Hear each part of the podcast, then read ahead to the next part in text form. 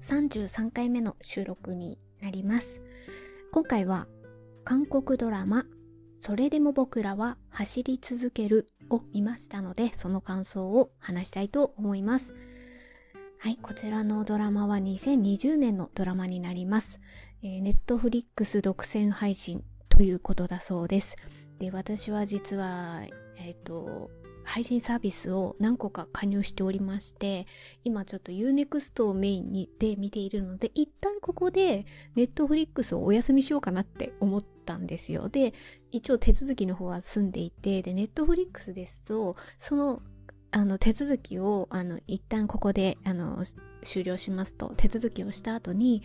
その瞬間に終わるわけではないんですよね。そこがちょっと親切なんですけれども、あの加入し、あ、多分加入した時なのかな？あの、とにかくその日までは見れるみたいな契約になってるんですよ。なので、あの、だんだん手続き終わった後に、その、ここまでの日だよっていう風に近づいてくると、あの、お知らせを、あの、何月何日までになりますので、どのこのみたいなことを出してくれるっていうことなんですよね。で、その日にちがちょっと近づいてきているので、あ、それだったら、まあ、多分、まだ、また入れるんですよ。それは分かってるんですけど、一旦ちょっと、あの、お休みをするので、えー、それまでの期間がちょっとあるので、だったら、ネットフリックスでしか見れないものを見ようと思ったんです。で、それで、えー、で、本当は、あの、賢い医師生活を見たいんですが、あれはちょっと私の中で、大御所というかもうちょっとこう心の中でいつか見たいぞって温めておこうみたいな気持ちでいるドラマなのでここうなんていうかもうここで終了の日が決まっている時に慌てて見るものではないなっていうふうに思ったので今回はなんかその中でもネットフリックス独占の中でもラブストまあラブストーリーは見たかったのでラブストーリーの中でなんかあの勝手な私のあの思ったことなんですけどなんかサクッと見れそうなねあのドラマじゃないかななんて思ってあとウヨンウ弁護士は天才肌のに出ていた、えー、鑑定音も出ているっていうのは分かっていたのであそれだったらあのこっちでもどんな風にあの描かれてるのかなっていうのを見たいなと思いまして、えー、それでちょっと見てみました。で、えー、ここから感想を話していきますが、えー私こう思ったことをバーッと言ってしまいますので、ネタバレ的なことも多分言ってしまうと思います。ですので、もしこれからそのドラマを見たいと、あの、あまり内容を入れたくないと思われる方は、一旦ここで止めていただければと思います。ではまず簡単なあらすじになります。陸上選手のキ・ソンギョムと翻訳家のオ・ミジュが出会い惹かれ合う物語。後輩の暴力事件をきっかけに、ソンギョムは正しくあろうとするが、議員の父親や様々な壁が立ちはだかる。という、まあ簡単に言うと、あの、そんなストーリーなんですが、まあそれは、あの、メインカップルの二人のお話ですね。で、ここに、えー、サブカップルの、えー、ソ、ソダナとイ・ヨンファのサブカップルの、あの、ラブストーリーも一緒に入ってきて、てんてんてんという感じで、あと、あれですね、えー、このラブストーリーはラブストーリーですけれども、まあ、カンドラあるあるっていう要素が結構この作品は少ないんですよね。少ない中でもあるとしたら、格差カップルであるっていうとこことかなっていうふうには思います。で、えっ、ー、と、3つの視点で私はちょっと、あの、思ったことを話そうかなって思ってて。で一つ目はもう一歩パンチが欲しかった。一方で穏やかに見られるラブストーリーだ。ということとあとは男の涙。そしてもう一つはカンドラにおける今までとは違うタイプの母親像。みたいな。なんかそんな3つの視点で話そうかなと思いました。でまず一つ目。えっ、ー、と穏やかに見れるラブストーリーではあります。あの、例えば、まあ、非常にこう心揺さぶられて、もう涙涙で、もう次どうなるのどうなるのみたいな感じが好きな人にとったら、ちょっとそれとは違うタイプのドラマであり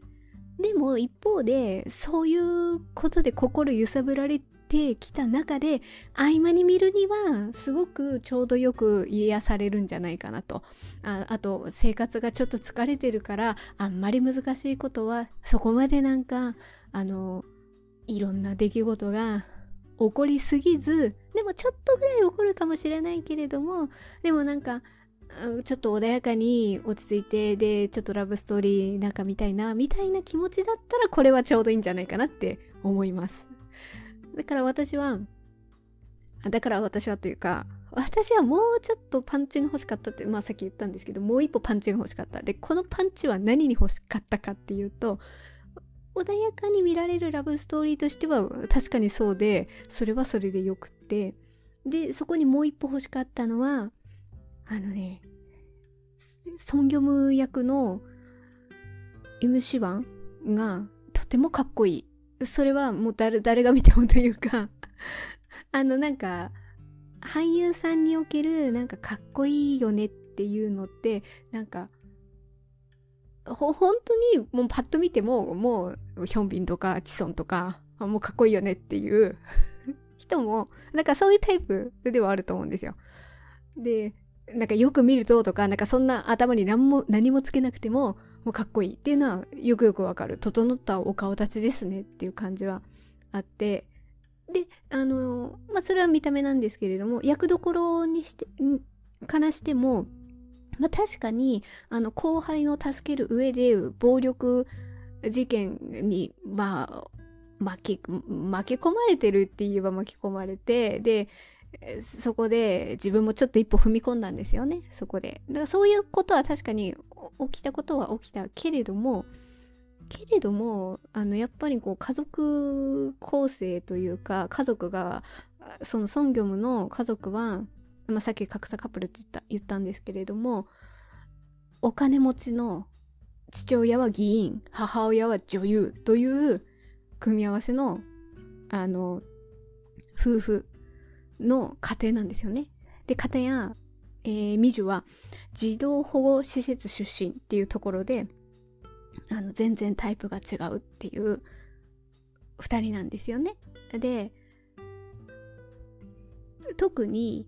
まあミジュはだからこそあのガッツがあるのがすごいよくわかるでとにかく仕事が大事っていうのが仕事は失えないっていう気持ちとか私そこはすごく共感できるしだからこれこれってこのドラマってラブストーリーでもありお仕事ドラマでもあるなって思ったんですよね。あのミジュの翻訳家映画関連の仕事と一方でソン・ヨムは陸上選手だからその陸上界のこととあとはそのサポートする側に今度行った場合のお仕事っていうところで。まあそれはお仕事ドラマでもあるんですけどこのソン・ギョムが、まあ、さっきも言ったようにえ父親が議員と。だからこのドラマにおけるもし悪役がいるとしたらやっぱりソン・ギョムの父親なんですよね。もう典型な家父長制度の中の家父長であり特に議員であり自分の立場を守る。もしくはその貫くためにもう家族をも利用するっていう感じ。でそこにおいてソンギョムは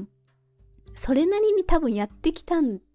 でしょうね。あがらわなかった。あがらわなかった人でありただそれがミジュと出会ってまあミジュと出会ってなのかミジュと出会った頃からなのかやっぱ変わるわけですよね。やっぱこの暴力事件のこともそうですけれどもやっぱそこになんかこうただ涼しい顔でいるだけではなく一歩そこをこう踏み込んだわけですよね。でそこにあとたまたまそのミジュと出会ったっていうところもあってその彼女の姿勢、えー、関わることによって彼女の姿勢から何かこう得られるものがあったり影響があったりでもだからこそこの議員の父親はめっちゃミジュを目の敵にするわけですよね。もうすごい剣幕で怒鳴りまくるけど、ミジュも頑張ってこう、なんだろう、反反発というか対応とか、頑張ってガツ出してやっていて、ただまあ、こう、あえっ、ー、と、真ん中からちょっと中盤から後半にかけてのよくあるうまくあうまくというか結ばれても一旦ねちょっと離れる時ってあるじゃないですか。あれの一つの要素としてやっぱりこの、えー、議員の父親の影響がすごくあるわけですよね。やっぱ未熟を認めないいですよね。やっぱこういう人に沿ったらで息子息子がお前お前と関わったからなんかおかしくなっただろうみたいな感じのすごい剣幕でいくらソン・ギョムが自分で出した対応考えだろうとも未熟に言ってくるんですよね。だからそのことでミジュとそのミジュがちょっと離れようとすると。まあまあそれはまたちょっと後で触れると思いますけれども。でまあ何が言いたかったかっていうとそそこの上でちょっとドラマの中では変わってきたといえどももともとそういうなんかこうお金持ちでそつなくそつなくというか正直顔はいいけど多分面白みがないっていう男だったんでしょう。だから途中のエピソードとして彼女ができても1ヶ月ですぐ別れるみたいな、う、だから最初はいいなって思って付き合うけどやっぱ面白くないみたいな風になってちゃってたんですよね。でもそれっていうのはやっぱりえあなた何なのみたいなところあったんじゃないですか。なんかそこでそつなくやってきたみたいなところとちょっと感覚が人と違うみたいなところであれみたいな風に思われるような人だった。っていうのがあって。でまあそれはもしかしてちょっとその人の繊細さもあるのかもしれない。でこの繊細さできょとんとした顔しててねきょとんとした顔しててでどこかはちょっと繊細な感じもあってみたいのであんまりこう自分の感情をはっきりガツンっていう感じではないみたいなところがある。で私がそのもうもう一歩パンチが欲しかったっていうのはそういう繊細な感じのあんまりちょっとこう涼しい顔してる系の男子が出るドラマって私ちょっと過去に思い出すとまあこの辺りはねあのどう捉えるかは人によって違うとは思うんですけど私なりにああこういう男子っているよなみたいな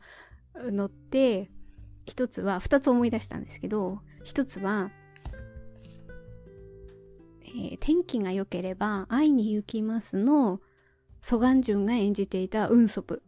が今一人挙げられるなって思ってでもう一人もう一人はえもう一つはブラームスは好きですか？に出ていた、えー、キム・ミンジェが演じているパク・ジュニョンジュニョン？がまあその繊細系男子みたいなくくりで私ちょっと捉えているわけですよ。でまああのウンソプに関しては私過去にあのポッドキャストで話してます。まあその時ももうあのいろいろ感想は言ってるんですけどブラームスは好きですかはちょっと言ってないので簡単に言うとピアニストなんですよねジュノンジュノンは。であのピアニストはあの自分の自分がまあうまいからもちろんピアニストなんですけど自分が好きでやってないんですよね。生活のためにやってるんですよね。で最初はそうやってあの子供の頃にピアノ教室に通うことができてやっぱりこう見出されて、えー、素晴らしいということでコンクールに出て賞を取っていく中ででも家族が非常にお金に苦しい貧しい家庭でありその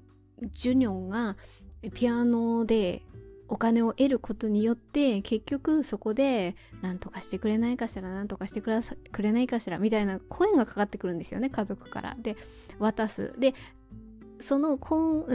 ー、ピアノの練習とか自分のもちろん生活もあるわけでそういうのをもともと支えていた財団があったわけなんですよね。でその財団にいるうちは何というかカゴの中の鳥みたいなもので自分はこうしたいって思ったところでやっぱ言えないしその財団の関わる人にこういうふうにでもすごいそれは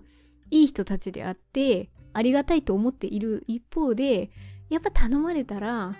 やっぱそこに行かざるを得ない従わざるを得ないっていうこうなんかとにかくもう限られた空間の中でしか生きていけなかったみたいなところがあるような青年なんですよね。だからそこがちょっと繊細系男子だなと思っていてでウンソプもジュニョンもそういうあのあまりこう自分のことを言えないみたいな感じあるんだけど でもこう好きな人ができてそこの人に気持ちを伝えるまあもしくはラブシーンラブシーンというかキスシーンとかそこでは結構一歩踏み出してくれるんですよねちゃんと。ウンソプはあの崖の崖で告白、えー、パクミニョンが告白をしてそこの返事をする時のキスシーンの場面とかあとはジュニョンは愛してるってしっかり言ってでキスシーンも結構ガッといくんですよ。だからその繊細で言えないっていうこの性格があるからこそ余計におそこではそうやって一歩踏み込むんだなみたいな気持ちで私見てたわけですよ。でそこがあるからそのバランスが良かったなって私はそっちでドラマでは思った。が一方それでも僕らは走り続けるに関してはそこのパンチが足りない。これは感性の問題感覚の問題なので。私がちょっともうちょっとって思っちゃっただけなんですけど説明が長くて申し訳ないんですが。そこがなんかもうきょとんとしてクールでいや可愛いよ可愛い顔してるよ。でもさもうちょっとさ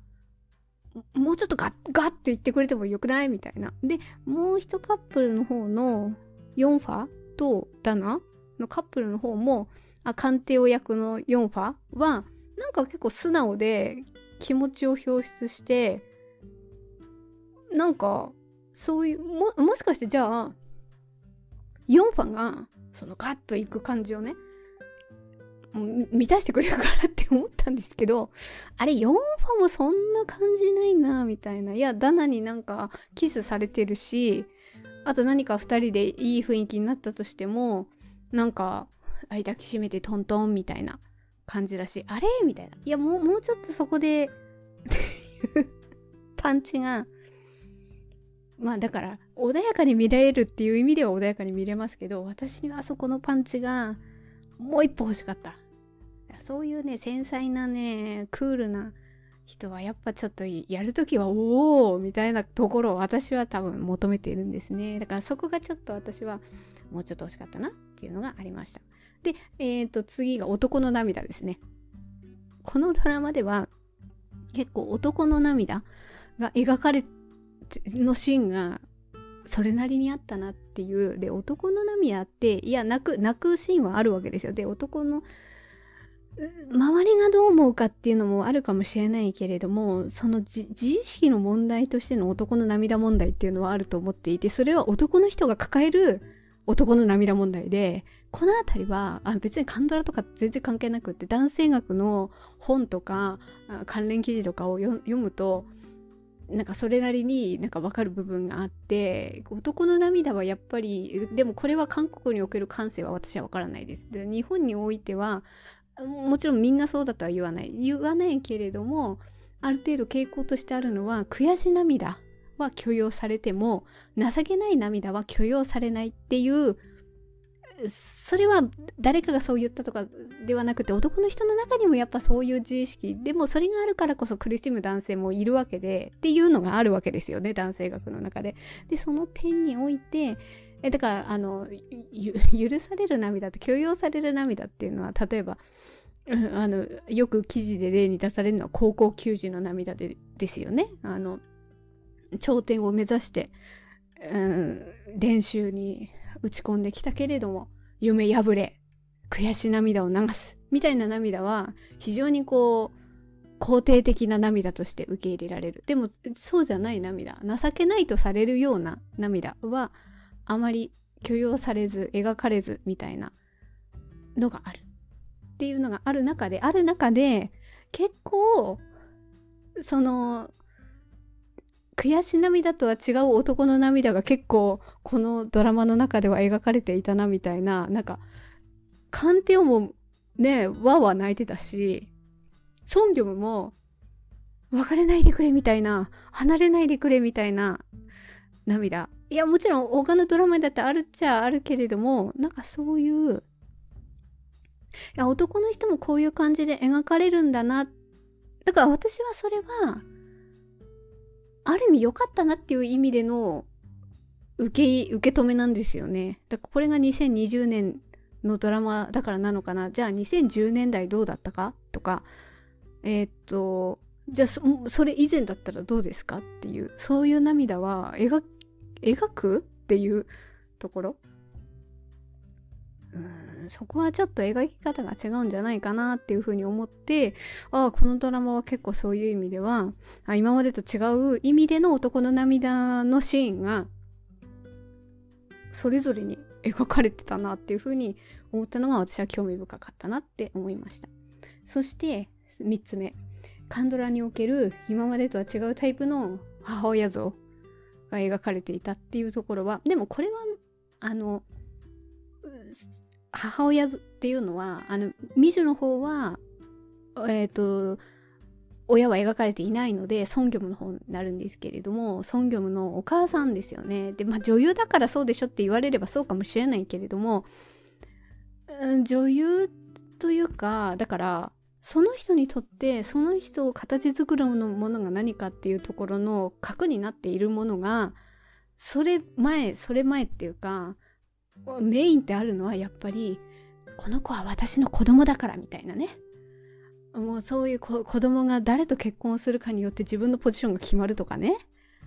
あとはもう家父長制の中に染まったような感じでお父さんの言う通りにしなさいとかね。そういうやつですよ。ああいう感じが、だからそれが私すごい苦手な設定として、もうすごいビシビシ感じるドラマはきついなって思ったわけですよ。だからあなたのためよって言って、その結婚相手の、あ、結婚相手以前に結婚しろとかね、結婚相手がどうのこうのとかっていうこと、そのことが、いや、本当に子供のためみたいな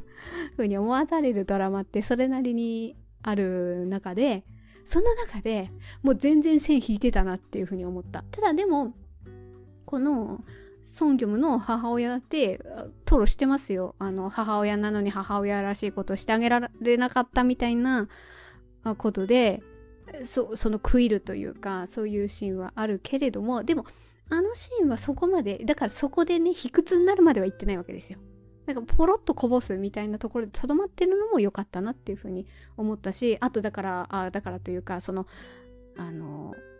議員のねお父さんが悪役的な感じでいるわけですよね。立ちはだかってるわけですよね。でちゃんとそこにしっかり反発をする。だから自分の足でしっかり立ってる母親だなと。息子のために私こうしなきゃとかそこにグラグラするんじゃなくって私はこれが大事なのによ。私はこれがしたいのよ。っていうことをちゃんと打ち立てる母親像としてあすごいやっぱ2020年はやっぱこういう？だからこれは女優だからっていうところだけとも言い切れずきっと職業を変えてもそういうタイプの母親像がまあこれから私はちょっとまだねカンドラをそんなに幅広くしかも2020年代のドラマを幅広く見ているわけではないので、えー、それが本当にこう変化しているかって実感できるまでは言ってないんですけどただこの「それでも僕らは走り続ける」に関しての孫業務役のお母さんに関してはああ全然違うと。でもうそれのそれのコテコテに染まってる感じの配信を私前にしていてえー、っと何回目でしたか？あのドラマあ123回目のポッドキャストの配信でドラマを見ながら考えさせられた結婚とか家族とかっていうタイトルの配信をしているんですね。で、えー、この中で私は2つのドラマの母親のタイプをバーバーバーバー言ってたんですよ。あの、あのお母さんや、あのお母さんのタイプはこんな感じで、あのお母さんはこんな感じで、あのお母さんが一番、一番きつかったとか、なんかそんなこと言ってるんですよ。で、そのドラマって2つあって、1つは恋愛じゃなくて結婚。あとはこの恋は初めてだから。で、あの、どっちもラブコメなんですけれども、結婚が絡んでくることによって、それぞれの、あの、そのカップルの親、親が出てきて、で、特に私はここの、だから2組のカップルの親だから4人いるわけですよね。この4人の母親のタイプがちょっとずつ違うわけですよね。だあの全然それはもちろん人が違うんで違って全然いいんですけどそれらをこうわーって言っていく中ででもこのそれでも僕らは走り続けるに関の母親はこの4人にも全然当てはまらなかった。だから一番やっぱ2020年だなのドラマだなっていうふうにすごい思わされたわけですよねだからなんかその制度の中でしか生きられない母親なんですよねやっぱりあのそっちのあの123回目で語った母親像っていうのは家父長制の中でいかにその中で自分のポジションを確立するかだから自分のポジションを確立するっていうことが家父長制の中で確立するかってことなんですよね。でもソンギョムの母親は家父長制の中でってそういう次元の話じゃないっていうところなんですよね。私はこうしたい。私はこの選択をしたいっていう。あそれを言えっ言えてで多分最後離婚したんですよね。確か最後。離婚してそっちまで持っていけている。最初からそこにはまるつもりはない母親として描かれているっていうところがああやっぱ違うなっていう。だからこうこういうところを見てもいやいろいろじゃん家族ってって思うわけですよね。その家族像母親像みたいな。特に父親像がきつかったですからね今回は。今回はその悪役がそこに集約してましたね。あ大統領選挙選挙っていうかそこにも入れるかどうかってでそのことでそういうことに入りがいがためにソン・ギョムのお姉さんがいるんですけどソン・ギョムのお姉さんのネガティブなニュースをあえて出したりとかまあ、そうやって子供を利用するという親なんですよね。そこら辺ですごいそこに影響影響というかその中でそれなりにやってきた息子であったソンギョムっていうことなんでしょうね。ででもそこをやっぱりこうそこから変わっていった変わっていったけれども私はもうちょっと恋愛 のあのストーリーにおいてはちょっともうもう一パンチ欲しかったんですけど でもそれは、まあ、そそのパンチがどれくらいでパンチがあったかないかっていう感じは人それぞれ感じ方が違うので何とも言い難いものはあるのですがはい。ただまあちょっと今思いついたことを最後にバーバー話していっちゃいますけれども私ドラマにおいてはやっぱりあのあまり三角関係とかっていうのはそんなに得意な方ではなくてもう三角関係を見るとなんかねワクワクするみたいなそれが非常にそういう要素があるのが好きみたいな感じではないので私は。どっちかといえばもう本当に一途でいてほしい特に男性にはみたいなことを思うタイプなんですよね私はだからそういう意味ではこのドラマは安心して見ていられたあの2組のカップルの話がそのまま続いていくみたいな感じなのでただ分からなかったですねやっぱり。でもヨンファとダナのカップルに関してなぜすごい素敵だなって特にヨンファがダナに対して最初から好意を抱いているんですけどあの辺りがなぜダナが好きなのかなっていうところの私ちょっと感覚があまり読み込めなかったなっていうのがあってどうせだったらこれ勝手な私の妄想ですけどダナってここも格差カップルなんですよねダナは、えーと、財閥の娘というまあ、お金持ちのそれなりにあの権力のあるところの娘なわけですよね。で、それで社長やっているいるんですよね。で、ヨンファは一方で学生なんですよね。で、えっ、ー、と、ただダナもまあダナで大変だっていうダナの方が年上で本来だったら長女であるはずなのに数ヶ月下に生まれた弟が弟が男だから男だからゆえになんか弟の方に何かいろんな実験を握られていきそうな感じがあってで実際仕事が取られていってしまうようなこともあってそこにダナは非常に反発をしているっていうところ。でやっぱりお母さんが違うっていうところがあるがゆえに余計に反発心が湧いてしまうっていう。だからそういう一方ででもまあお金持ちじゃんって言われれば恵まれた環境かもしれない。でもそういうふうに見ればねあのお金自由にできるじゃんって言われればそれはいいよねっていう話なんだけれどもやっぱ蓋を開けてみればそういう家族間の複雑な思いがあるからこそやっぱりこの自分のその弟弟というか一方の長男に負けたくないっていう反発心があるからゆえにああいうきつい性格になっているっていうなんかそういう背景をヨンファが分かった上でああ旦那はこんなになんか負けん気が強くてなんかそういう背景もあるから余計に頑張ってるんだなみたいな風なことをヨンファが知ったからなんかダナに惹かれていったとかだったらまだわかるんですよ。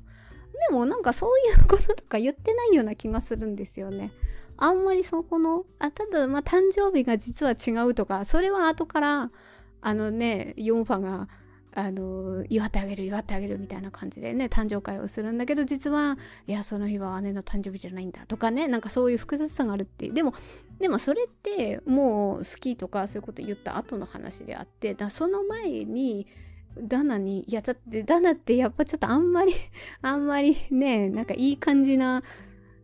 感じ？なまあ、財閥令嬢って描こうと思ったらいい感じにも描けるというところはやっぱ愛の不時着におけるユンセリ的な感じで描けるわけじゃないですか。ああ、やっぱガッツあるな、みたいな。そういうまあ地位だったのはあるかもしれないけど、でもああ、この人ガッツあるな、みたいな風に描け描こうと思ったら描けるわけであって、そういうのがあるから惹かれたのかな、みたいな、に持っていけなくもないはずなのに、あんまりだなってそういうところって、ちょっとなんかなんか意地悪な感じでしか 描かれてないように私は見えたのでだからこそこのカンテオンが演じたヨンファがなぜダナにそんなに惹かれるの？みたいなところが私そういうとこにね疑問が湧いてしまうとなかなか物語って入っていけなかったりしますからね。そこがちょっと難しいポイントではあったかなっていうのは思いつつさっきも言ったようにでもそれでも一途にその彼女のことを思い続ける系の男子が両者そうなんですよね。だからそこに関しては非常に好感は持てて、あの、安心はしてみれたかな。そ、そこまでなんかすごい心揺さぶられてどうなんのどうなんのこれからどうなんのみたいななんか持っていかれるところまで、落ち着かないところまで持っていかれるくらいにはならず、